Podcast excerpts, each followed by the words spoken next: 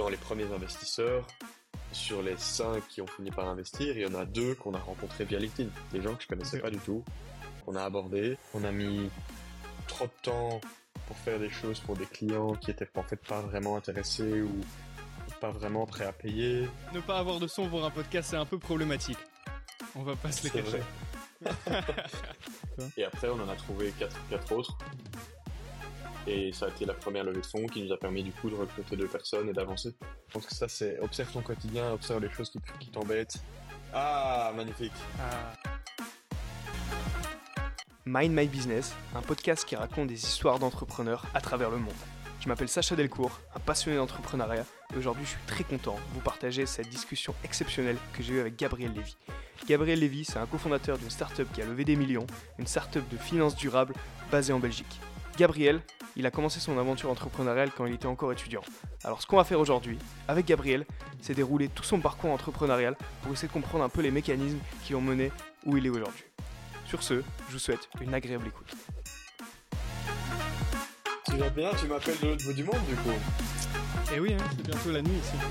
C'est bientôt la nuit. Tu, es, mal. mon, tu, tu es, tu es mon, ma petite discussion du soir, de fin de journée, pendant que tu commences Ouais, ouais, euh, ouais. ta journée. Il est 10h02 là, c'est ça? Exactement. C'est ça, tout juste. Allez, nickel. Une, une journée qui commence chez WeEquity aujourd'hui? Euh, en fait, je, suis- je suis en remote, donc, euh, donc non. Mais, euh, mais évidemment, euh, le Covid Vous travaillez toujours euh, en, en remote ou vous allez parfois Non, non, vous avez on des, a- des bureaux ou- On a, un- on a un bureau à Bruxelles, à Excel. Ok. Euh, Vas-y. mais on est quand même assez flexible et on permet quand même aux gens de, de, de passer du temps en remote parce que, enfin voilà, c'est normal. Et aujourd'hui, en 2023, c'est, c'est comme ça qu'on travaille. Ouais. Clairement, clairement. Vous obligez à, à venir euh, un certain nombre par semaine ou pour certains meetings ou c'est vraiment euh, les gens qui choisissent? Non, non, on a quand même des règles. Donc, euh, en général, les gens viennent quatre jours semaine au bureau. Le mercredi, ils sont en remote. Et puis, en plus de ça, chacun a 30 jours remote que tu peux prendre quand tu veux quand tu veux pour euh, aller à l'étranger, euh, passer du temps chez toi, faire n'importe Ok. Et, et donc ça, maintenant il y a des bureaux, ça change de l'époque où vous travailliez dans le coworking de l'incubateur ou quoi? Oui, on a déjà, on est déjà passé par deux bureaux en fait. On est, on est sorti de l'incubateur, on est allé s'installer euh, chez Tour et Taxi Ok. parce qu'on a eu un bureau via KBC Startit. Nickel. Le bureau, après- euh, le passage obligatoire des start-upers. Oui, bah, surtout des start-upers qui qui ont pas nécessairement les moyens pour euh, pour créer des Comme grandes beaucoup de choses pour, direct- pour directement louer. C'est vrai, c'est vrai, c'est vrai. Et en Belgique, c'est c'est assez impressionnant ce qui est possible et ce que ce qui est ce qui est disponible. Donc on a fait ça. Et puis à un certain moment, en fait, bah tu peux y passer un an et puis on est sorti. Je pense qu'à un moment, c'était pas plus mal d'avoir notre propre bureau, d'avoir un endroit qu'on pouvait, pouvait mettre en place à notre sauce. Donc voilà. Vas-y, écoute, c'est nickel. Moi, moi, je ne sais pas si tu avais remarqué, mais l'enregistrement a déjà commencé euh, il y a deux minutes, donc c'est cool. On a déjà pu faire un tour par, euh, par euh, travailler en remote et les, les endroits un peu où on peut travailler en tant que, que start-upper. Donc voilà, l'épisode a commencé de cette manière. Gabriel, tu m'as donné un, un challenge aujourd'hui. Tu m'as dit, euh, je dois t'interviewer en 60 minutes. Donc je vais déjà en gratter 4. il est 10h04. je te propose d'aller jusqu'à 11h04. Ça va, ça va. Et donc voilà, un grand merci à toi euh, d'être avec moi aujourd'hui, euh, de pouvoir partager un peu euh, ton expérience d'étudiant entrepreneur et puis de jeune entrepreneur et maintenant d'entrepreneur qui a son troisième round de funding. Donc c'est un vrai plaisir de, de t'accueillir, d'avoir cette petite discussion de 64 minutes ensemble. Ah, mais génial, tout le plaisir pour moi et ravi de prendre du temps. J'aimerais commencer avant de te demander à, de te présenter avec une question un peu directe pour entrer euh, dans, le vif du sujet parce que c'est voilà, c'est un peu une question que je pense beaucoup de personnes se, se posent, euh, notamment quand on veut lancer des, projets qui sont un peu plus tech, un peu plus AI. Euh, tu n'as pas de background du coup à AI, tu étudies l'économie si je ne me trompe pas.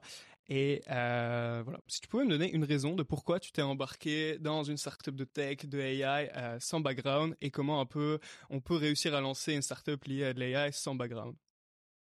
Si tu Oui, c'est, une question tout à fait euh, qui a beaucoup de sens. Non seulement j'ai pas de background AI, j'ai pas de background tech, Donc c'est clair qu'on peut se poser des questions genre, comment ça se fait, qu'est-ce qu'il va faire, qui est-il pour pour essayer de se lancer dans ce milieu? En fait, la raison, la, vraie question pour moi, souvent, ce genre de question, c'est pourquoi pas? La vraie réponse, c'est pourquoi pas? Euh, L'IA est déjà présente partout, vraiment partout, on s'en rend pas compte. Et donc, et, même accessible, en fait, à plein de gens qui n'ont pas nécessairement de background tech. Et aujourd'hui, c'est plus, à, part, à partir du moment où tu lances une boîte, c'est clair que tu as, tu as besoin des compétences tech. Mais c'est pas nécessairement que tout, ça veut pas dire que tous les fondateurs ont besoin de savoir tout ce qui se passe au niveau software, au niveau de, de la data. Euh, le plus important au début, quand tu commences, c'est d'avoir cette, cette ténacité, cette persévérance, un peu cette vision d'où tu veux amener un produit et les problèmes que tu veux résoudre. Et, et pour nous, l'IA est un moyen au lieu d'une fin en tant que telle.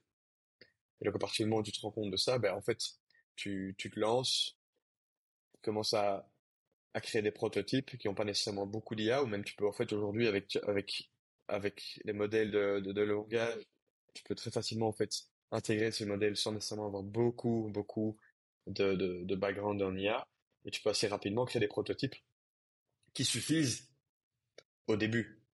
Après, c'est clair qu'une fois que tu veux être euh, successful, qu'il faut que ça tienne, faut que ce soit stable, faut que ça ait du sens. C'est là que tu, bah, évidemment, quand tu espères grandir et tu recrutes des gens qui, qui peuvent faire, euh, faire, faire monter grandir également, la boîte. Et, et prototyper ça, de la tech, de l'AI, tu as réussi à faire ça par toi-même sans background Oh non, moi sans, sans Franck, j'en serais, j'en serais incapable. Enfin, si, je, je, si Franck était pas là, j'aurais dû me débrouiller. Donc, ça Franck, ton, plus de temps. Ton, ton cofondateur de, de WeEquity, qui a, donc vous êtes deux cofondateurs, c'est bien ça? Exactement. Et Franck a un oui, background. Franck, Franck, en fait, euh, euh, même Franck non plus, il a pas un background tech, il est juriste de base. Mais il est extrêmement autodidacte, extrêmement habile avec tout ce qui est tech. Et donc, ça fait plusieurs années qu'il développe, avant 3, 4, 5, 5 ans maintenant, je pense qu'il développe des solutions software en utilisation des applications no, en utilisant des applications no code. Et ça le permet en fait d'assez rapidement de développer des, des, des, premières versions, des versions même assez stables de produits software sans qu'il ait dû à, faire cinq ans d'études euh, d'informatique. Ok, c'est génial. Avant de passer à une petite présentation de toi-même, euh, tu parlais de faire des études pour pouvoir euh, voilà lancer des boîtes AI tech.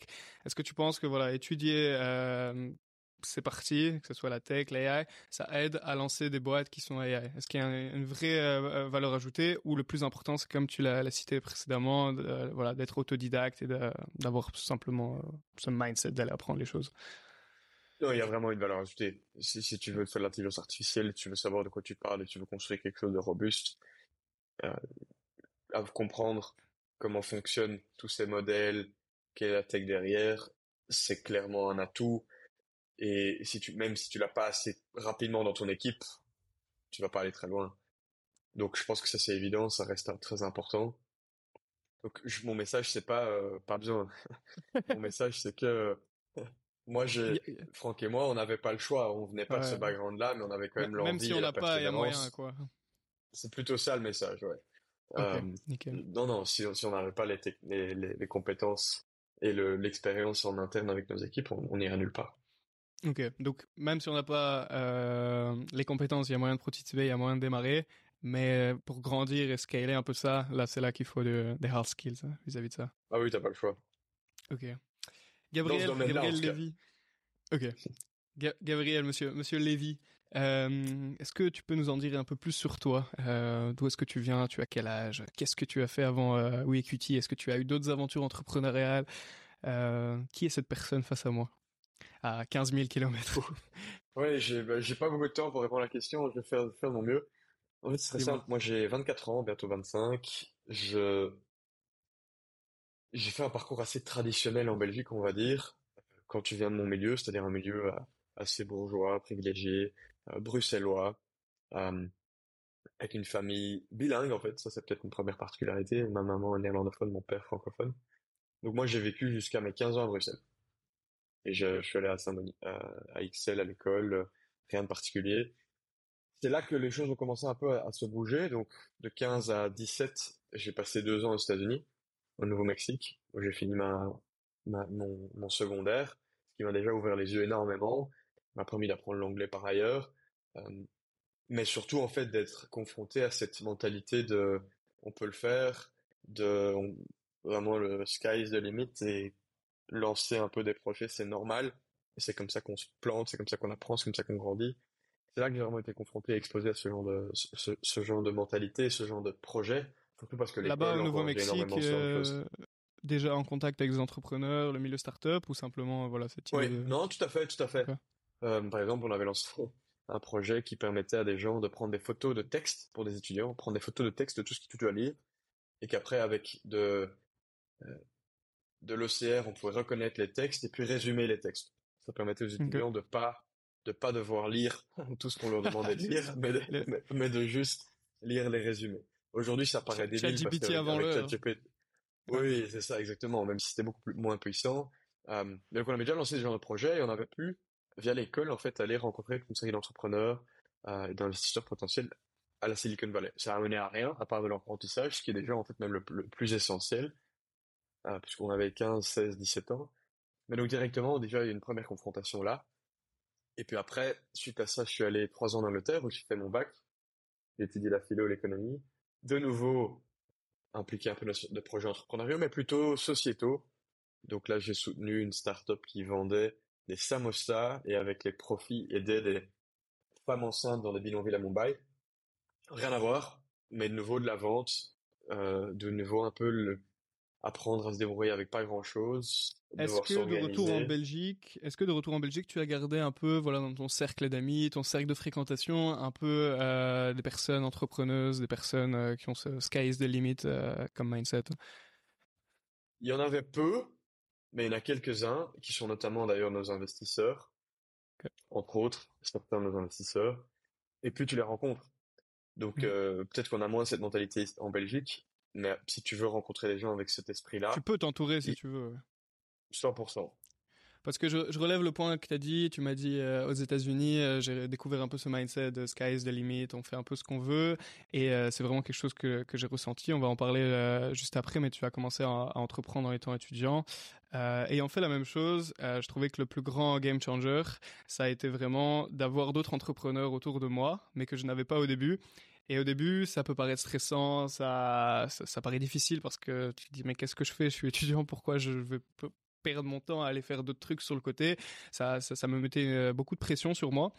Et à force de, s'entourer un peu de, ces entrepreneurs, ces gens qui avaient les mêmes contraintes, les mêmes peurs, les mêmes envies entrepreneuriales, c'est là que mon stress a commencé à vraiment diminuer et entreprendre, en voyant tout le monde le faire un peu autour de moi, euh, c'est devenu un peu plus banal et c'est là que le stress est un peu, a un peu commencé à diminuer. J'ai vraiment commencé à profiter.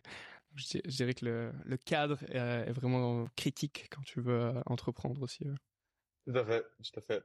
Et c'est là que tu comprends notamment, enfin, une partie de la valeur ajoutée des, des startup studios ou des accélérateurs.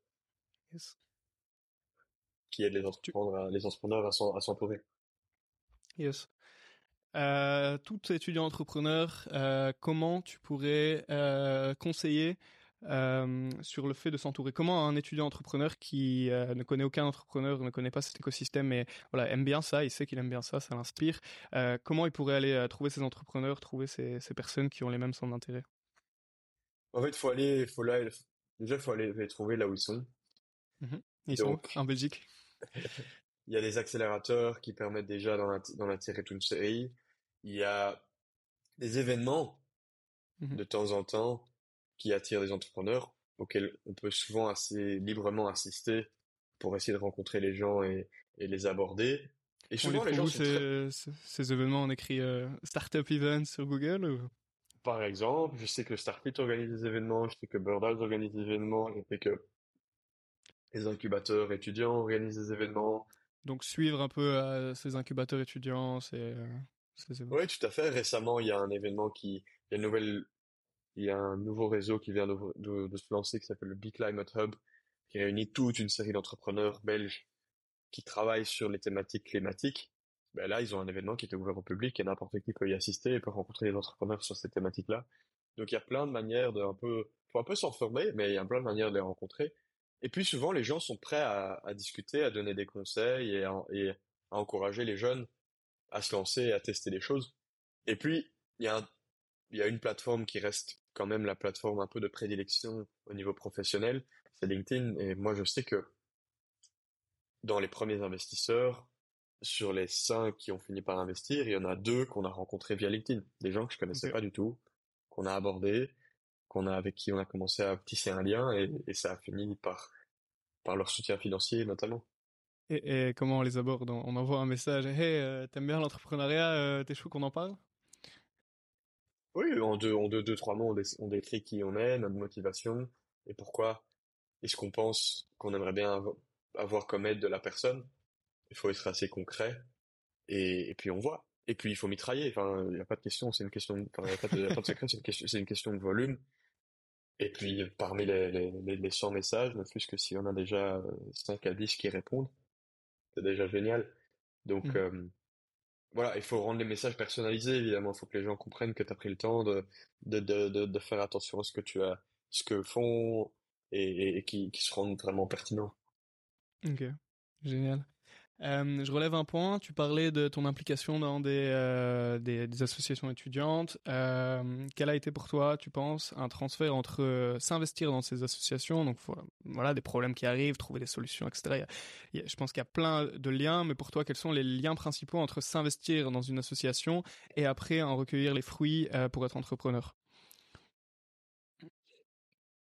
Oui, bonne question. En tant qu'étudiant, et, et, en tout cas, en, en tant qu'entrepreneur, moi, les, les, les, compétences personnellement qui m'ont aidé le plus, et, et, Franck donnera une réponse différente, et, plein, d'autres, plein de gens diront des, des réponses différentes. Ça dépend un peu de finalement ce que tu fais aussi dans l'entreprise, mais moi, les trucs clés pour moi, c'est un, être organisé. Il n'y a pas photo, il faut simplement être organisé. C'est un peu bateau et, et banal, mais c'est essentiel.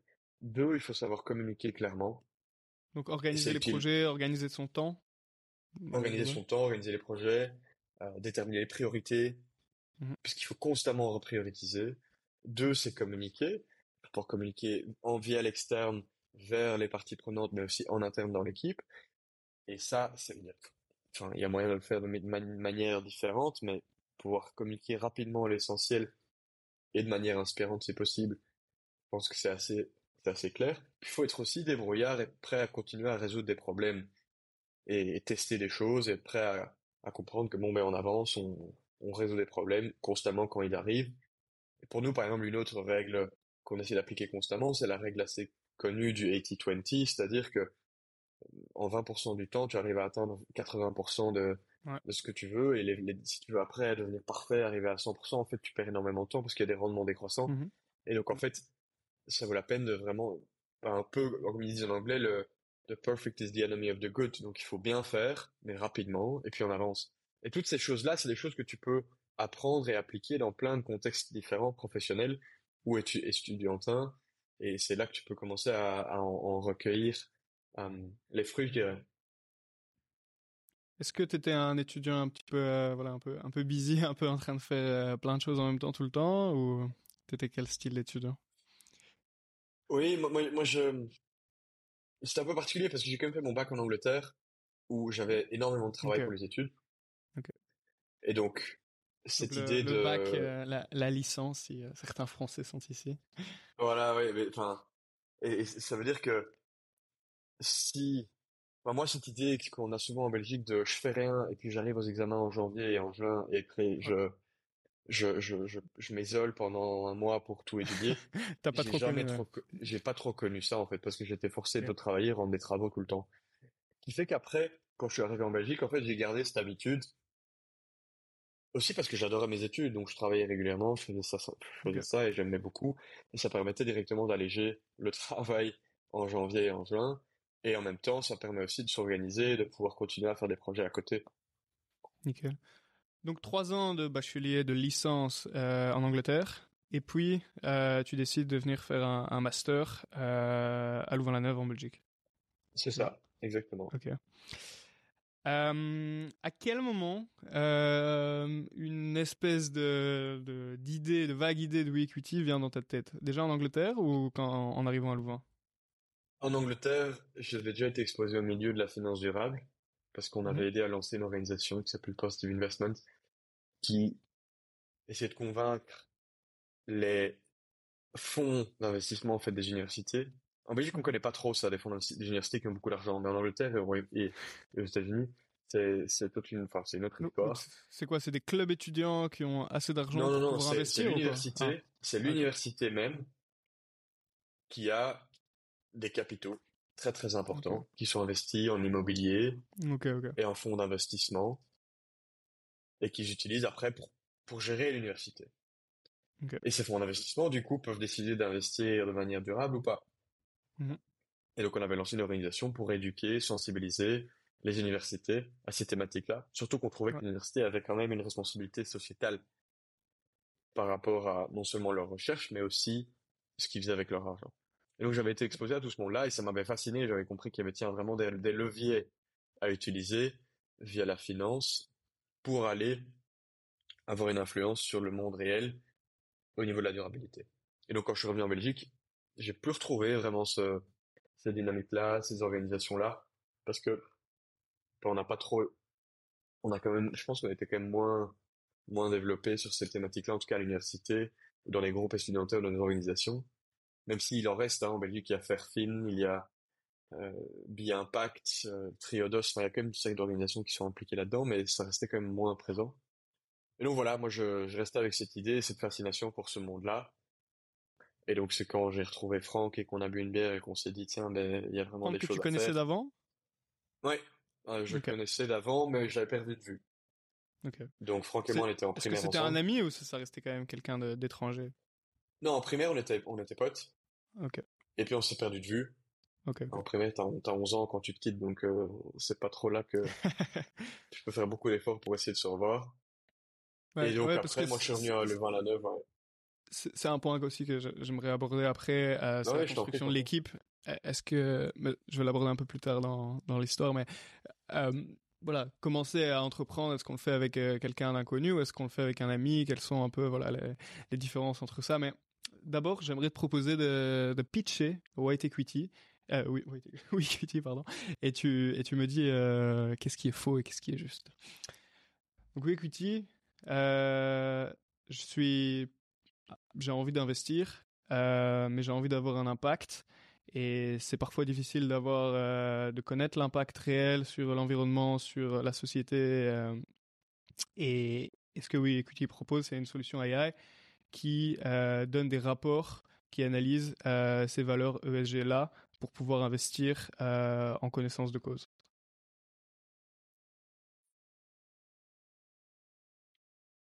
En fait, tu quel type, la, la, la, raison pour laquelle la, réponse est difficile, c'est que ça dépend qui tu es. Est-ce que tu es un investisseur privé ou tu es un investisseur professionnel? Euh, moi, je suis pro. Moi, je travaille dans un, un VC. je travaille dans un VC là. On a plusieurs millions et euh, j'utilise un peu euh, WeEquity pour euh, choisir mon portefeuille. Non, alors nous, on va pas être utile. C'est faux. Euh, nous, typiquement, les, les, les, les clients qu'on aide sont typiquement soit les fonds d'investissement qui investissent dans des boîtes cotées en bourse. Et là, on a un service très particulier, c'est qu'on va analyser si jamais les entreprises dans, dans, ces, dans leurs fonds sont impliqués dans les controverses et sont en fait en train d'enfreindre certaines règles minimum sur les droits humains. Soit tu as un fonds de private equity, alors on t'aide vraiment sur la collecte des données de toutes les boîtes dans ton portefeuille pour après mhm. faire l'analyse, mais les données viennent des boîtes dans le portefeuille pour faire l'analyse de durabilité. Ouais, ce que j'allais dire. Les sociétés privées, tu as plus difficilement les informations vis-à-vis de. Mais c'est là que les données viennent en fait des boîtes dans le portefeuille même. Mhm. Donc alors on est plutôt un acteur qui est entre les deux, entre les entreprises dans le portefeuille et le fonds. Et je suppose il y a plein de sociétés privées ou même euh, publiques qui euh, manquent d'informations. Et donc comment à ce moment-là ça se passe pour euh, Il faut les éduquer et petit à petit les aider à commencer à récolter ces, ces data. Okay. Et en fait de toute façon ils n'ont pas le choix. Il y a des réglementations surtout en Europe qui mhm. voient le jour, qui commencent à forcer la main en disant à tout le monde bon ben vous allez devoir commencer à, à faire de reporting sur ces thématiques-là. Ce qui fait que c'est plus une question de temps. C'est quoi ton pitch de, We, Equity? Comment on pitch, Mon pitch Aujourd'hui, c'est soit je parle avec des, fonds de private equity, soit je parle avec des entreprises. Et là, la question toujours, c'est bon, mais en fait, si vous avez de plus en plus de reporting, vous devez de plus en plus faire d'analyse de durabilité vous-même, soit pour vos clients, soit pour vos investisseurs, soit pour les réglementations. Et aujourd'hui, ça prend énormément de temps pour collecter ces données. Mhm. Et donc nous, aujourd'hui, avec l'intelligence artificielle, on peut permettre de faire gagner la moitié du temps dans la collecte et dans le reporting. Et ça vous permet vraiment, en fait, après, de vous concentrer surtout sur votre business et sur la roadmap, les actions que vous voulez Mhm. mettre en place pour améliorer la durabilité, au lieu de devoir passer du temps à manuellement collecter les données. Analyser, je, je, je comprends bien, je visualise bien, mais comment votre AI euh, permet de collecter aussi les données? En fait, je vous donne un exemple très concret. Euh, des grands entre- un exemple très concret de- d'une entreprise qu'on vient d'aider. C'est une entreprise du Bel 20 qui reçoit en moyenne par mois une dizaine de questionnaires sur la durabilité, l'environnement, les droits humains, de, de la part de leurs clients et de la part des agences de rating ESG. Et donc chaque mois, ils doivent répondre à toutes ces questions pour expliquer comment ils font au niveau de leur production, au niveau de leurs fournisseurs. Et toutes les données sont un peu éparpillées dans plein de documents en interne. Mhm. Nous, on a trouvé qu'en fait, à partir du moment où on sait que il y a, il y a toute une série de points et de contenu qui est pertinent, qui est déjà quelque part en interne dans les documents, en fait, on peut permettre à l'utilisateur d'uploader tous ces documents et l'IA va aller extraire toutes les informations dans les documents de l'entreprise pour aller pré-remplir les questionnaires et les, et les champs de reporting. Ok. Donc, euh, un des, des documents que, que j'ai reçus et que je dois remplir pour euh, analyser euh, voilà, mon empreinte carbone ou euh, l'impact sociétal que j'ai, je le donne à l'AI de, de, de WeEquity et l'AI va aller regarder directement dans tous les documents que j'ai uploadés et proposer des réponses pour chacune des questions. C'est ça? Exactement. Ok. Et s'il y a une information manquante, l'AI va écrire je, je ne sais pas. Exactement. Ok, nickel. Euh, pour garder un peu ce, ce track back, euh, tu, parles avec Franck, tu bois une bière avec lui, tu lui racontes comment ça s'est passé à l'Angleterre, tu dis que tu étais très actif dans, cet écosystème euh, de ESG. Euh, comment la suite s'est passée? Bon, j'ai dit, tiens, est-ce que c'est un domaine qu'on n'explorerait pas? Lui avait envie de lancer un nouveau projet, il sortait de Civix, petit à petit. Et donc, en fait, on s'est dit, tiens, mais pourquoi est-ce qu'on ne prend pas, pas l'occasion de juste essayer de rencontrer des gens dans le domaine pour comprendre un peu quels sont les problèmes, quels sont les soucis. Et donc, c'est là qu'on a commencé un peu notre recherche du marché. On a contacté une centaine de personnes qui étaient dans le monde de la, finance durable, de la durabilité, pour comprendre quels étaient les problèmes, quelles étaient les difficultés, surtout au niveau des datas. Et c'est là qu'on venait à chaque fois les réponses, c'est que après on se revoyait avec Franck, on se rendait compte que plein de gens manquaient de données ou avaient des difficultés avec l'analyse de données, la collecte de données. Donc c'est là que commençait, on s'est dit tiens, est-ce qu'on peut pas essayer de trouver des solutions pour répondre à ces besoins? Et alors tu commences et tu, tu, tu- avec quelques slides ou sur Figma, tu crées des, des, des, des prototypes et tu dis tiens, mais est-ce que ça, ça va... La fois passée, tu m'as dit que ça c'était ton problème, est-ce que ceci répondrait à ton problème? Et, et alors petit à petit tu, tu itères. C'est qui que vous êtes allé voir? Des entreprises Ouf, directement des... Des entreprises, des fonds d'investissement, des banques. Comment, comment euh, tu leur parles? J'envoie un message sur LinkedIn et puis à chaque fois à la fin de quand c'est positif, on met un call. Et à la fin, je leur dis tiens, est-ce que vous je suis jeune, je connais pas tellement de gens, est-ce que vous avez pas trois quatre personnes avec qui vous pensez que ça vaut la peine de que je parle? Et potentiellement vous êtes prêt à me, me mettre en contact. Et petit à petit alors la la retourne. C'est, c'est la bonne méthode évidemment d'aller, d'aller rencontrer ces gens, mais tu le dis vraiment d'une manière, ouais, voilà, je les ai contactés sur LinkedIn, euh, on, on, on s'est vu, mais je, je pense que voilà, pour énormément de gens et, et pour beaucoup de gens au début aussi, euh, c'est compliqué, voilà, de, on, sent pas forcément d'aller, à l'aise d'aller contacter ces gens, euh, d'y aller comme ça. C'est, quoi un peu ton tips, ton, ta, ta vision de ça? Comment on peut, on peut Oui, c'est clair. au-delà de ça, ça peut faire, ça peut faire très peur en fait, parce que tu te dis mais qui je suis, je suis étudiant, j'ai rien, j'ai rien fait, j'ai encore rien réalisé dans ma vie. Pourquoi est-ce que les gens vont prendre le temps pour moi? Et puis après, comment est-ce que je vais gérer cette discussion? Et en fait, moi, ce qui m'a beaucoup aidé, c'est que t'as rien à perdre. Mhm. En tant qu'étudiant, tu sors de l'UNIF ou tu es encore à l'université, tu te dis tiens, mais j'ai envie de faire quelque chose dans ce domaine-là. Au pire des cas, les gens vont dire ah la personne est elle est cute, elle était un peu stressée dans la discussion. Je verrai bien un peu peut-être dans le futur, je vais la recroiser quoi. Ça c'est presque le pire qui puisse arriver, Mhm. vraiment. À partir du moment où tu te rends compte de quel est le pire qui peut arriver et en fait que t'as rien à perdre parce que la personne tu la connais pas, Mhm. bah tu dis bah en fait pourquoi pas, je vais essayer une fois. Et t'essayes une fois, tu crées, tu, tu prépares très bien le, l'appel à l'avance en disant, en préparant l'introduction, les questions que tu veux poser, la manière avec laquelle gérer la discussion. Tu essayes une fois et, et puis tu vois comment ça se passe.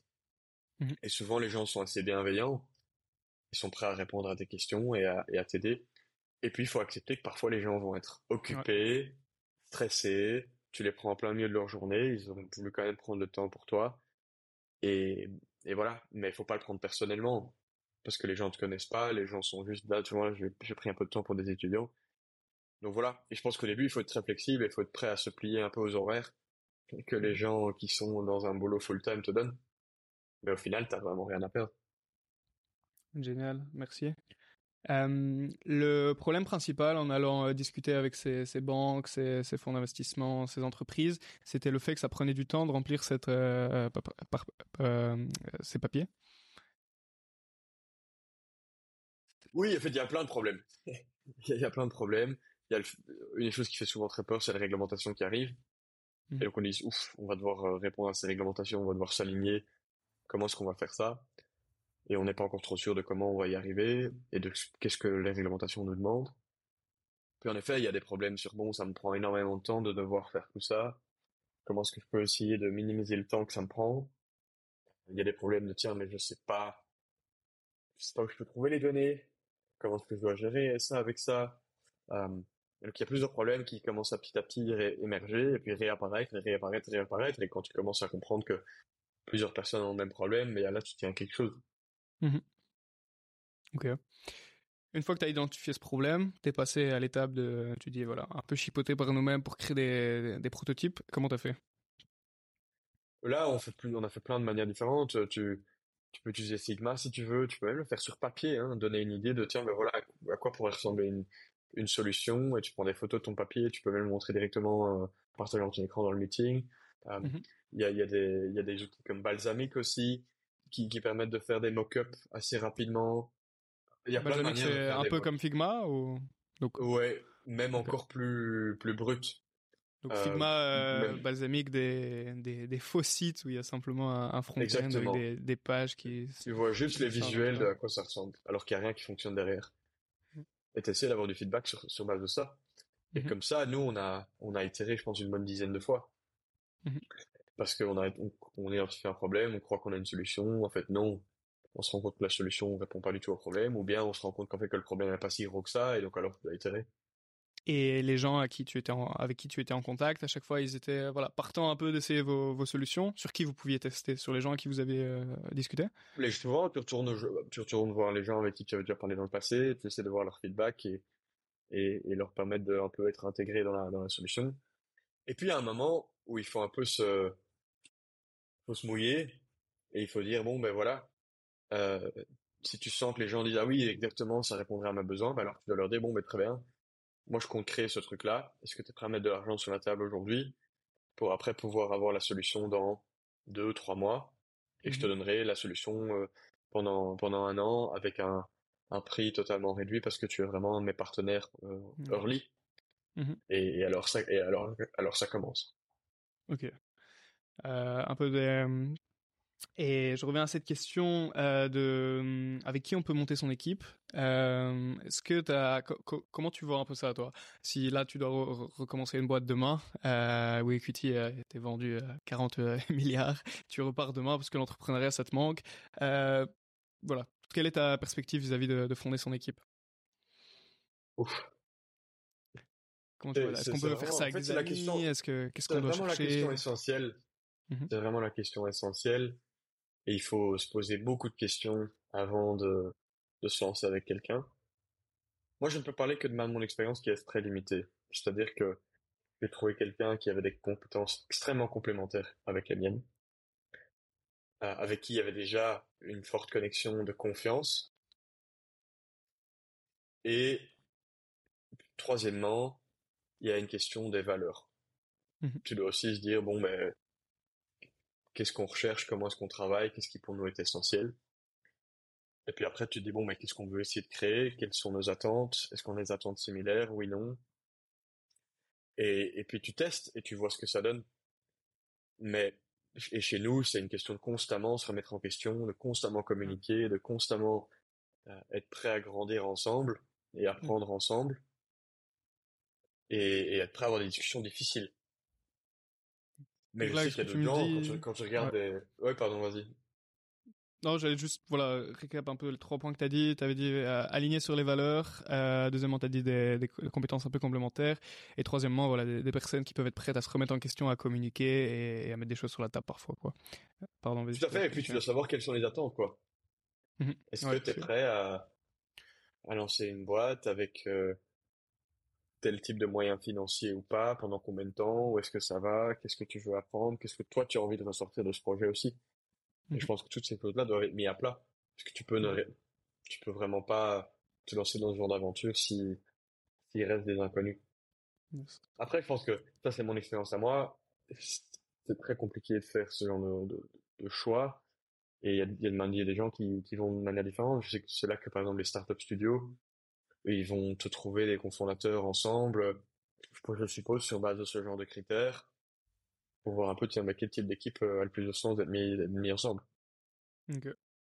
Et, ça, tu... alors les gens se connaissent pas. Ouais, ça peut être un bon point également aussi, parce qu'il y a d'autres billets en moins aussi. Exact. Ok.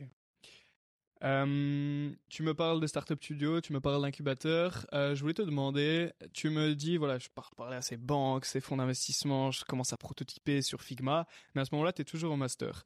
Euh, donc j'aurais une question avec deux questions dans celle-ci. Premièrement, voilà, comment euh, donc tu parlais d'organiser son temps, etc. Mais je suppose qu'il y a d'autres euh, facteurs à prendre en compte. Comment est-ce que pour toi on entreprend en étant étudiant et dans un deuxième temps, dans quelle mesure la Belgique aide un peu ses étudiants à, à, entreprendre en même temps? Et comment ça t'a aidé? Je conseille la dernière. Vas-y. beaucoup de questions. Ah, elles sont liées, elles sont liées de toute manière. Donc. Ouais, ouais, je vois. En Belgique, quand tu es étudiant, quand tu es étudiant, tu veux entreprendre, il y a plusieurs choses. Premièrement, il y a le statut étudiant entrepreneur qui te permet normalement une certaine flexibilité de la part de ta faculté. Ça dépend vraiment de la faculté, ça dépend ce que ça donne. C'est pas toujours très clair. Mais c'est une première reconnaissance pour ce statut-là. Deuxième chose, en Belgique, tu peux aussi prendre directement assez rapidement le statut d'indépendant complémentaire. C'est-à-dire que tu peux alors gagner un certain montant d'argent qui euh, rentre dans certaines cases. Troisièmement, tu as les incubateurs du coup. Pour moi, je pense qu'ils t'aident vraiment bah, un peu. Et du coup, pour le, pour le deuxième point, euh, voilà, si tu rentres dans ces critères-là, tu es taxé à 0% et tu ne même pas la TVA, etc., qui facilite la compta et les calculs. Exact. Et ça, c'est vraiment utile. Euh, troisièmement, tu as les incubateurs étudiants. Et je sais qu'en Belgique francophone, je pense que dans la plupart des universités, il y en a. Et donc ça, je pense que c'est vraiment un chouette cadre pour commencer à se lancer, pour rencontrer des coachs, pour être informé sur toutes les différentes thématiques qui viennent dans la réflexion entrepreneuriale. Et tu dois à chaque fois, comme dans n'importe quel incubateur et accélérateur, toi-même voir ce que tu as envie d'en sortir, et tu en sors autant que ce que tu donnes comme investissement et comme temps pour essayer de comprendre et pour en retirer des choses. Nous, par euh, exemple, à la Neuve, on a rejoint un incubateur. Ouais, comme tu dis, en étant étudiant en Belgique francophone, voilà, t'as l'incubateur Louvain-la-Neuve, t'as euh, Capinov à Namur, t'as euh, Venture Lab à Liège, le Yump à Mons, etc. Donc il y, a toujours voilà une structure qui est, qui est pas forcément très loin de chez toi. quelque chose, j'ai, voilà, pendant longtemps ça a été une ça a été flou, mais quelle est la différence entre un accélérateur et un startup incubateur? Oh, je, je pourrais même pas te dire. Je, je pense qu'un incubateur, tu es plus... En fait, non, je pourrais même pas te dire. Je pourrais même pas te dire. Ok, ma compréhension c'était un accélérateur, c'est euh, pour un goal précis pendant une, euh, durée très limitée. Donc voilà, je veux, euh, je sais pas, ouvrir ce, ce nouveau marché là pendant les trois prochains mois. Je reçois un, un accélérateur et un startup, un incubateur, c'est voilà, c'est un peu plus général. T'as vraiment tous les domaines en même temps, et t'as un peu de tout. Qu'est-ce que ça a du sens. Après, quand tu regardes Startit, KBC, c'est un an, donc c'est quand même, ça devient quand même assez long. Et ouais. tu as un accompagné très général, un accompagnement très général aussi. Là où, là, nous, on a rejoint un Birdhouse, là, c'était en effet quatre mois, beaucoup plus clair, beaucoup plus précis, mhm. plus spécifique. Euh, mais on a rejoint aussi une fois un accélérateur à, à Paris. C'était aussi, c'était deux ans. Donc, j'ai ouais, les, dans les, faits, les frontières se mangent un peu. les frontières se mangent, ouais. Et dans quelle mesure, voilà, ça t'a aidé à être étudiant entrepreneur et comment t'as été étudiant entrepreneur du coup? Oui, je veux juste ajouter un quatrième truc qui existe dans l'écosystème, en tout cas moi que j'ai pu bénéficier à Louvain-la-Neuve, c'est qu'il y a le Louvain Student Angel Fund, qui est un fonds qui soutient les initiatives qui ont une pertinence sociétale. C'est vraiment important. Et qui peut donner, nous on a reçu deux fois, deux fois 2000 euros je pense, un truc comme ça. Mmh Et ça c'était un game changer parce qu'on est étudiant, on n'a pas, pas d'argent. Tout d'un coup tu peux commencer à dépenser dans l'abonnement Figma, dans l'abonnement Slack, dans l'abonnement ceci, euh, l'abonnement Calendly, j'en sais rien, l'abonnement email de, de, de Google, tu peux faire plein de choses qui, sinon, sont quand même un réel frein. Si t'as pas les moyens, tu peux pas juste te permettre de commencer à dépenser de mmh. l'argent comme ça, euh, à droite, à gauche, pour essayer de créer un projet, alors qu'il y a, il y a, aucune garantie que ça va mener mmh. quelque part. Donc ça, c'est la quatrième chose qui aide quand même vraiment. Comment ces choses-là m'ont aidé? Je pense qu'elles aident à, un, être éduqué et informé par rapport au sujet, et à comprendre comment lancer sa boîte, à quoi est-ce qu'il faut faire attention, quelles sont les étapes importantes, deux, ça t'aide à te mettre en contact déjà avec des certaines personnes. Donc nous, notre coach à l'incubateur Pierre de Melenard, c'est vraiment un entrepreneur à succès qui donne cours d'entrepreneuriat à Louvain-la-Neuve, qui est vraiment un homme remarquable, qui nous a soutenu, donné des, énormément de conseils, a pu nous mettre en contact avec deux, trois personnes aussi. Et on n'aurait jamais eu accès à Pierre sans l'incubateur. Ça, c'est, ça, c'est clair.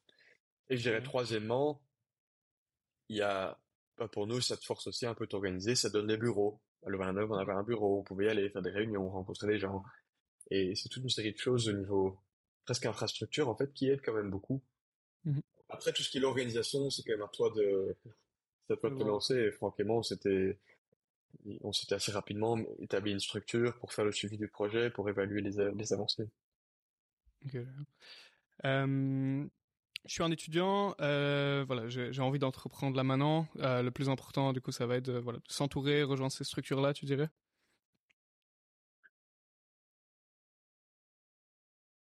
Tu dirais quelles sont les, choses primordiales à prendre en compte, voilà, pour pouvoir euh, à, la, fois immerger un peu son étudiant, euh, son planning d'étudiant, et en même temps euh, commencer à se lancer. Et pendant que tu réponds, je vais aller rebooker la salle. Du coup, tu peux dire ce que tu veux pendant 30 secondes. je, le publierai dans tous les cas. Tu peux dire vraiment ce que tu veux. Ça va, ça va. Moi, je pense que les, les aspects essentiels, on va attendre ça quand même. Bien occupé le micro. Ah non, j'ai fait ça très mal. Euh, mais non, moi ce que je penserais, c'est au niveau des, aspects essentiels, c'est que tu dois t'organiser et malheureusement tu n'as pas le choix. Donc si tu veux pouvoir faire plusieurs choses en même temps, avec plusieurs projets en même temps, tu dois t'organiser et avoir un planning auquel tu te tiens, avec des priorités. Et en fonction de ça, tu, tu dois évaluer et tu peux pas te permettre de faire les choses last minute. Parce que alors, euh, enfin, ça fonctionne plus quoi. Génial, merci pour ça.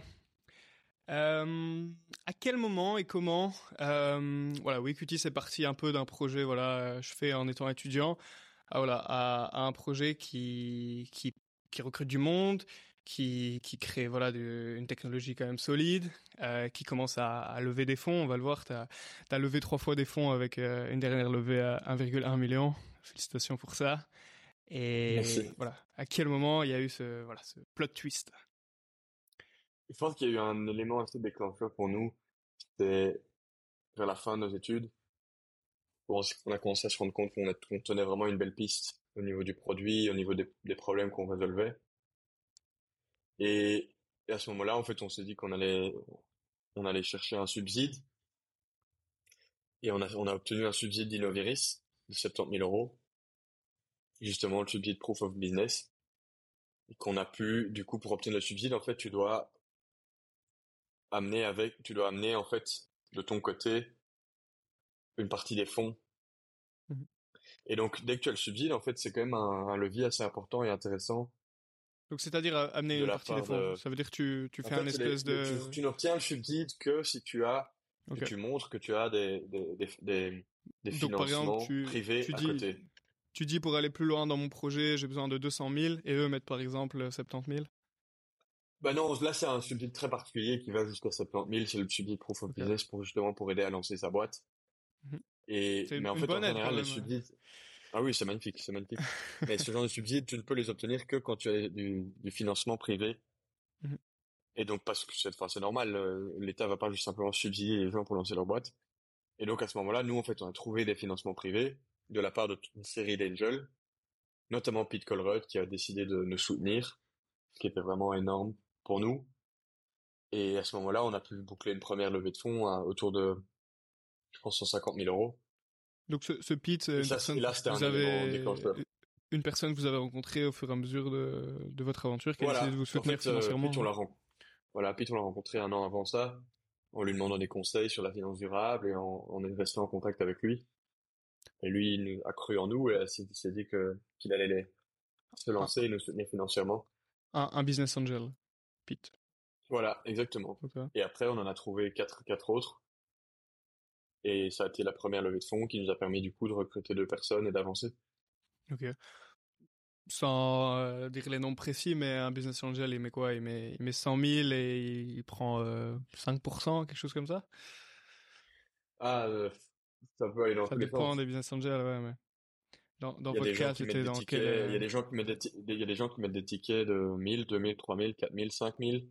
Chez nous, les tickets ont varié entre 10 et au total 200 au final, mmh dans la dernière levée, à 10 et 200 000.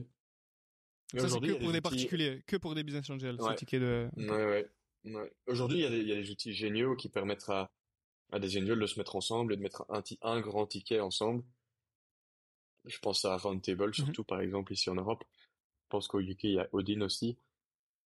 Ces choses permettent justement, en fait, à des angels d'ensemble de mettre de l'argent, de pas être le seul à prendre le risque, et ça permet aussi du côté de l'entrepreneur de n'avoir que un investisseur dans ta captable et dans tes actionnaires au lieu d'en avoir 10, 30. Et donc ça, c'était un peu les, les choses. Nous, on a, nous, on a levé en, le premier tour, on l'a levé, euh, comme ça. Et puis après, l'aventure a, a démarré. Ok. À ce moment-là où ces business angels lèvent, euh, il y a eu ce moment où on doit évaluer euh, WeEquity, qui n'a pas encore forcément de clients. Euh, comment ça s'est passé? Nous, on a levé en convertible. Donc le convertible, c'est un prêt qui a, en fait, du coup, qui ne valorise pas la société aujourd'hui, mais qui permet aux investisseurs de convertir leur prêt en action lors de la prochaine levée de fonds. Et c'est à la prochaine levée de fonds que tu mets une valorisation et ils reçoivent une remise parce qu'ils ont investi avant. Ok. Vous débloquez cet argent, je suppose avec ce que tu m'as dit, peut-être autour de, je sais pas, 300, 400 000 au début, 300 000, je sais pas trop. Aujourd'hui, le premier levé c'était 150, puis après on a levé 450, et puis après on vient de lever 1 million 100 000. Ok. Ok. C'est, tu m'as dit 150, c'est 150 000, euh, vous en avez fait quoi? euh, Créer le on a recruté, recruter. Les gens, exactement, on a, on a créé le produit. C'est là qu'on a recruté les premiers ingénieurs, développer le produit, permis de, ça nous a permis de signer les, les, les clients sur ce produit. Tu les prends où, ces ingénieurs? Tu, tu vas les chercher comment?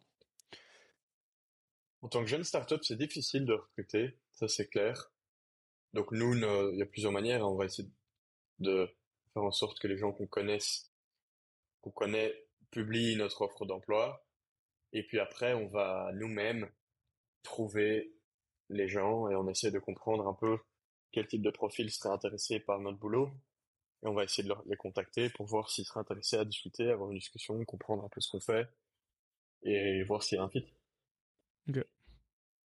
Et au début, c'est quoi? C'est deux ingénieurs qu'on recrute pour euh, créer le produit Aujourd'hui, au début, on avait, on a recruté un ingénieur et on a recruté une, vraiment une, en fait une founders associate qui a nous aidé et au niveau du business et au niveau du prototypage et au niveau du produit qui a vraiment fait plein de, plein de choses différentes. Et puis petit à petit, ça, ça augmente. Nous, entre-temps, maintenant, on a une équipe de six personnes. Et en fait, c'est tout le monde est tech ou produit, et puis il y a moi. ok, est là pour le, le, marketing, le business alors. Plus, voilà, moi j'essaie de faire rentrer les clients. Okay. Exact. Okay. Ces employés qui rentrent, ils ont ils, ont l'équité à chaque fois ou? Nous, on a un système qui permet de, de donner des stock options. Et en général, c'est quelque chose qui est quand même assez apprécié. Mmh. Donc c'est quelque chose qu'on fait en place, oui. C'est quelque chose qu'on met en place tout à fait. Ok. là qu'on est dans, dans la finance, le deuxième round, ça, ça a été combien de temps après? Qu'est-ce que vous aviez déjà accompli depuis le premier? Et voilà, comment s'est passé le deuxième et qu'est-ce que ça vous a permis de faire? Un an plus tard, le produit existait, il y avait des premiers clients dessus. Et l'idée, c'était vraiment d'aller scaler ça et de continuer à étendre. Et c'est ça qu'on qu'on a voulu faire du coup. Les, les clients, c'est ceux que vous avez été voir depuis le début et euh, là enfin quelque chose était sorti. Et puis il y en a des nouveaux qui viennent et puis les discussions mènent à certaines collaborations. Petit à petit, ça se met en place. Mhm. Et puis on avance. Euh, la deuxième levée, c'était pour faire quoi? C'était pour continuer à scaler et qui étaient les investisseurs? Vraiment, on avait on avait confirmé le produit, on avait confirmé les premiers clients, et donc c'est là que ça avait du sens de vraiment s'établir et accélérer la, la cadence. C'était les mêmes investisseurs ont remis de l'argent ainsi qu'une série de nouveaux investisseurs aussi. Et puis voilà, c'est comme ça qu'on a petit à petit étendu la l'histoire. Euh, avec ton avis, et peut-être c'est un peu plus difficile vu que c'est une boîte tech et vous n'avez pas forcément les compétences pour ça, mais euh, est-ce que tu penses qu'il y aurait euh, une possibilité de voilà d'aller bootstrapper cette boîte et de pas lever, c'est simplement d'utiliser les subsides, d'essayer d'apprendre des connaissances, d'essayer d'utiliser des gens et peut-être les payer à, à, l'heure, etc. Est-ce que tu penses qu'il y avait un moyen d'aller financer cette boîte avec simplement vos fonds et de garder tout le contrôle? Dans le domaine dans lequel on est, non. Mmh parce qu'on a un domaine où les choses bougent vite, il y a des compétiteurs, il faut aller rapidement. Et euh, ton avis sur le bootstrapping en général, ouais. Mais le bootstrapping, si tu en es capable, euh, let's go. Je, je pense que c'est très sain, en fait, de développer sa boîte avec des revenus de la boîte. Mmh Mais après, il faut pas se faire d'illusions. À partir du moment où tu rentres dans un domaine où il y a de la, la concurrence et que tu veux grandir vite et prendre une part de marché assez rapidement, bah, c'est là qu'avoir des fonds pour accélérer la, la croissance a du sens. Mais il faut pas accélérer la, croissance à tout prix. Il faut quand même maintenir une certaine stabilité et santé financière. Et c'est un peu l'équilibre qu'il faut qu'il faut maintenir. D'ailleurs, petite note, les subsides, tu les obtiens pas si tu n'as pas de financement externe. Donc, tu ne reçois de subsides que, à part certains, certaines aides, mais sinon, tu reçois des subsides conséquents que si tu as des financements privés qui viennent, ou bien toi-même qui mets de l'argent sur la table parce que ça prouve que voilà, tu es investi dedans ou que soit d'autres personnes euh, croient à ton projet, donc ça donne un filet supplémentaire quoi. Ok. Exactement. Euh, tu disais que toi tu t'occupais voilà de la plus la partie sales, la partie euh, ramener des clients. Euh, c'est c'est quand tu démarches, c'est qui ton client? Enfin, Dans le sens, c'est c'est qui que tu démarches? C'est c'est le CEO direct, c'est le head of sustainability, c'est qui que tu vas voir? Exactement. Nous nous on parle principalement avec les gens qui sont responsables de la durabilité. Parfois, ce sont des responsables compliance ou réglementation légale. Ça dépend un peu de la structure de la boîte. Mais en effet, nous, nos, interlocuteurs principaux sont les responsables durabilité. Comment tu les... Encore une fois, peut-être avec une scalabilité ah, il y a plein de canaux. Il y a, plein de canaux avec les, pour les, via lesquels on, tu rentres en contact avec des gens et tu apportes de la valeur. Le plus important, c'est apporter de la valeur et montrer qu'il y a de la valeur assez rapidement. Mais il y a plein d'événements qui sont organisés dans le domaine. Euh, il y a, il y a plein d'événements auxquels toi tu peux assister, auxquels toi tu peux présenter, et des événements euh, que tu peux organiser toi-même, des webinaires que tu peux organiser toi-même, il y a de la génération de contenu que tu peux faire, il y a plein de manières différentes, il y a des, des introductions que tu peux recevoir via tes investisseurs, via tes partenaires, il y a vraiment plein de manières différentes de, de rentrer en contact, mais c'est essentiel. Il faut comprendre un peu comment la machine de vente se met en place mhm. et comment tu atteins tes clients et combien de temps ça prend pour signer un client et comment est-ce que ça avance, qui sont les décideurs. Euh, donc c'est toute une série de choses qu'il faut assez vite comprendre. Génial, si. Pour moi, comme tu l'as mentionné, c'est très important aussi avec son équipe de rester euh, aligné sur ses valeurs. Euh, c'est quoi la culture d'entreprise de, de WeEquity? Et est-ce qu'il y a déjà eu des, écarts entre toi et Franck, par exemple, en termes de, vision de, la boîte? Et quelles valeurs vous, vous tendez à, maintenir à l'intérieur de WeEquity? Est-ce qu'il y a des écarts sur les valeurs? Pas vraiment, parce qu'on a vraiment pris le temps d'y penser au début. Donc on a vraiment très rapidement en fait mis nos quatre valeurs sur la table et c'est ces valeurs qui nous, vraiment auxquelles on, tient et, auxquelles on fait vraiment attention. Um, et, depuis, depuis ce moment-là, en fait, ça nous a permis vraiment de faire attention à ça et, on essaye aussi, on demande même à, tout le monde dans l'équipe si on arrive à se tenir à ces valeurs, si, les gens trouvent qu'on continue à faire attention à ces valeurs, et, et s'il y a des choses qu'on doit mettre en place pour s'y tenir mieux ou pour mieux les implémenter. Donc, mmh. euh, donc en général, pas trop de soucis pour, pour se tenir à ça et de divergence avec Franck à ce sujet-là, non. Et euh, les, les, les, les, valeurs qui vraiment, euh, chaque employé, si ils les ont pas, ça, ça va pas fitter avec Equity. Ce serait quoi? C'est quoi votre culture que vous essayez d'implémenter? Nous, pour nous, c'est vraiment important, en fait, les, les, un, que les gens veulent s'éclater au boulot. Pour nous, enfin, il faut évidemment bien bosser, il faut être sérieux, mais il faut que tu t'amuses aussi. Ça, c'est une première chose. Mmh Deuxième chose, il faut que les gens soient... Il y a quand même une réflexion de, tiens, mais est-ce que tu tiens aussi à l'impact sociétal qu'on a? Pour nous, c'est important. Mmh euh, troisièmement, principalement, on veut que les gens continuent à apprendre et apprendre les uns des autres. Et donc là, il faut être prêt à se remettre en question. Il faut être prêt à prendre du feedback et à donner du feedback pour grandir ensemble. Um, et je pense que ça, c'est les, trois grands piliers auxquels on fait attention quand on essaie de recruter des gens et qu'on essaie de continuer à, à, mettre en place pour que les gens s'y tiennent. Euh, tu parles d'impact sociétal et je voulais te demander, euh, donc, est-ce que l'AI de, de WeEquity peut un peu évaluer cet impact sociétal? Par exemple ce, ce private equity qui veut euh, voilà investir dans, dans cette compagnie là euh, elle a un super bilan carbone etc les valeurs sont géniales. Euh, comment on peut on peut évaluer voilà cet impact sociétal qu'a cette compagnie sur la société et l'environnement? Est-ce qu'il y a, a... je pense pas que l'IA peut t'aider à évaluer l'impact sociétal. Nous c'est ce qu'on essaie de regarder c'est tiens mais quelles sont les boîtes qu'on arrive à accompagner sur les thématiques de durabilité? Et comment est-ce que petit à petit ces boîtes commencent à mettre en place des roadmaps, des plans d'action sur ces thématiques pour améliorer leur empreinte et pour améliorer leur, leur impact au niveau de la, de la société. Mais c'est quelque chose qui est très dur à mesurer, surtout quand tu es une jeune startup dans la tech. C'est, c'est pas évident, il faut regarder un peu aussi quelle est la... Il n'y a, a, pas moyen d'imaginer un, un, score ou une valeur que votre AI pourrait donner à une telle compagnie? Si, tu peux imaginer ce que tu veux, mais la question c'est à quel point réel, ouais, qui est réel, ouais. Euh, donc ça c'est pas toujours, euh, c'est pas toujours okay. évident.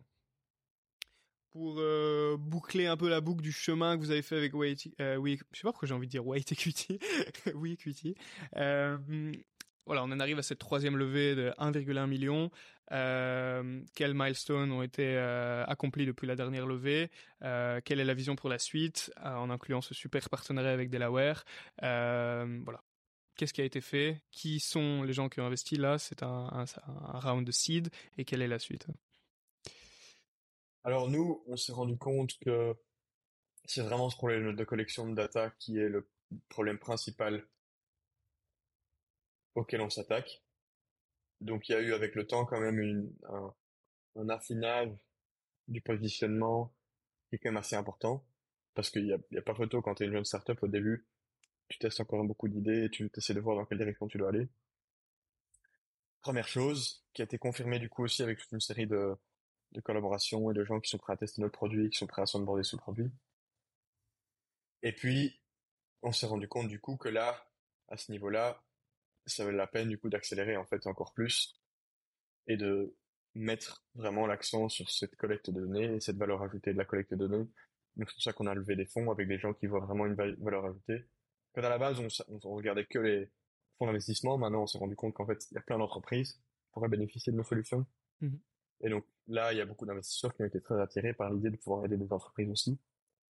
Et donc c'est ça qui qui vraiment nous permet maintenant d'accélérer et de foncer sur cette question de comment aider les entreprises à collecter leurs propres données et à remplir des questionnaires, à remplir des rapports.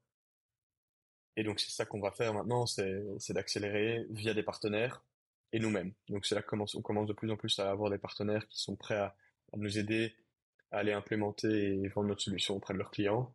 Et puis nous aussi à continuer à aller en direct explorer différents marchés et s'établir vraiment de manière plus importante dans, en Belgique et, dans les pays limitrophes.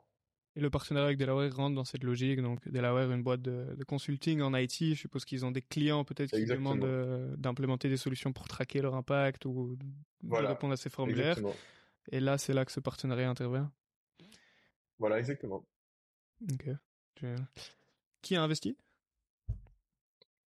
Euh, De nouveau, on a nos investisseurs euh, existants qui, qui Aucun nous soutiennent. Si, si, une série de nouveaux. Donc on a, on a le, fonds Birdhouse qui a investi. Et on a une série d'autres angels. Qui, sont spécialisés en sustainability ou c'est En finance, en sustainability. Okay. Plus ou moins ça en fait. Et puis on a, on a un groupe de d'angels qui ensemble en fait mettent souvent les tickets dans les startups via Roundtable. Et eux ils sont une quinzaine, ils se sont mis ensemble et ils ont quand même mis euh, une belle partie de notre tour. Tu as les mêmes parts que Franck? J'ai les mêmes quoi? Tu as les mêmes parts dans la boîte que Franck? Ah, ça c'est quelque chose euh, dont je vais pas parler en public. Hein. Il, y a certaines, discussions qui, restent entre nous. C'est à peu près similaire ou il y a des, écarts, des gros écarts? Je répondrai pas à la question. Ça marche. Et, et là, ce que vous gardez un peu à deux, c'est quoi? C'est vers les 80% environ? De nouveau, je réponds pas à la question. ça marche, ça marche. Je, je, comprends la question, mais il y a des questions qui sont trop tranquilles. Ouais, je comprends. Mais c'est dans ces eaux-là. On va dire. Disons. Ok. Euh, la vision pour l'avenir C'est quoi la suite? C'est un peu ce que tu as dit. Mais... On, a, on a 18 mois pour accélérer, pour aider le plus possible d'entreprises et de fonds avec leurs besoins ESG. Et c'est ça vraiment la, L'objectif, c'est de montrer la valeur qu'on a et de la confirmer et de demander de plus en plus de clients qui sont satisfaits de nos produits. Et donc c'est ça vraiment ce qu'on essaie de faire maintenant, c'est de se positionner de plus en plus et de, de pouvoir confirmer ces collaborations et cette valeur ajoutée. Depuis le début de YT, euh, oui, c'est quoi ton plus gros, euh, ton, gros, ton plus gros apprentissage? Ouf, on en a plein, vraiment plein. On, a fait des erreurs. Une erreur qui On a fait des erreurs dans, on a pris trop de temps à s'attacher à des, à des idées de produits et des MVP auxquels en fait il n'y avait pas vraiment de valeur ajoutée. On a mis trop de temps pour faire des choses pour des clients qui étaient en fait pas vraiment intéressés ou pas vraiment prêts à payer. On n'a pas toujours été assez sélectif. On a eu du mal à recruter les bonnes personnes. On a parfois pris trop de temps à garder certaines personnes.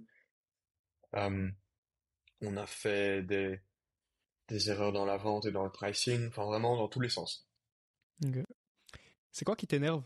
T'as as des trucs qui t'énervent comme ça dans ta vie au quotidien, des trucs sur lesquels tu grinces un peu dedans? Oui, bah, moi, moi, ce que je trouve difficile, c'est que on est, en fait, un truc qui est difficile dans le monde du B2B, c'est que y a, les incentives sont pas alignés et les gens doivent, quand ils prennent un abonnement à un outil, ils veulent que l'outil fonctionne, mais ils veulent aussi surtout pas prendre de risques quand ils dépensent mmh l'argent de leur entreprise. Mmh le problème, c'est que quand tu es une startup, les gens qui sont prêts à travailler avec toi doivent nécessairement, au début, prendre un risque. Mmh même si ton produit est meilleur, même si ton produit a vraiment une valeur ajoutée, en fait, ils, doivent être prêts à, convaincre leurs collègues pour dire, travaillons avec une jeune startup parce que X, Y, Z. Et ça, ça me frustre parce que les incentives au sein même d'entreprise sont pas alignés. Et donc, tu dois vraiment être au-delà du lot et avancer vite avec une belle crédibilité, des belles références pour pouvoir aller capturer le marché. Ça, c'est pas mmh. évident. Ok. Je vois, nickel. Dernière question pour toi, Gabriel. Euh... Je suis étudiant.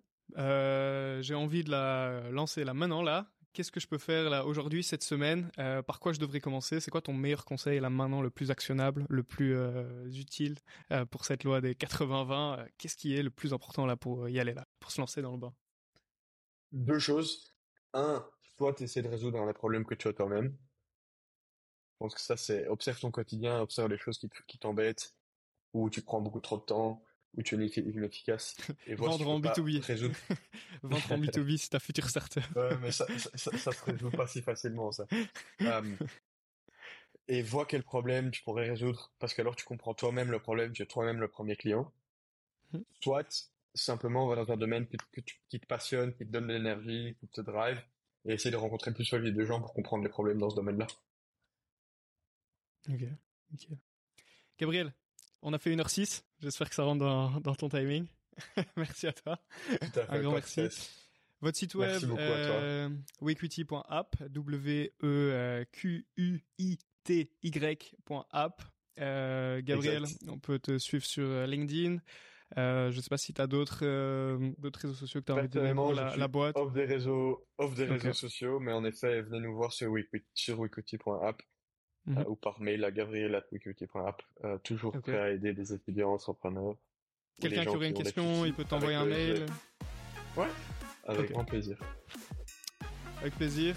Euh, Merci Sacha. On est good. Merci à toi.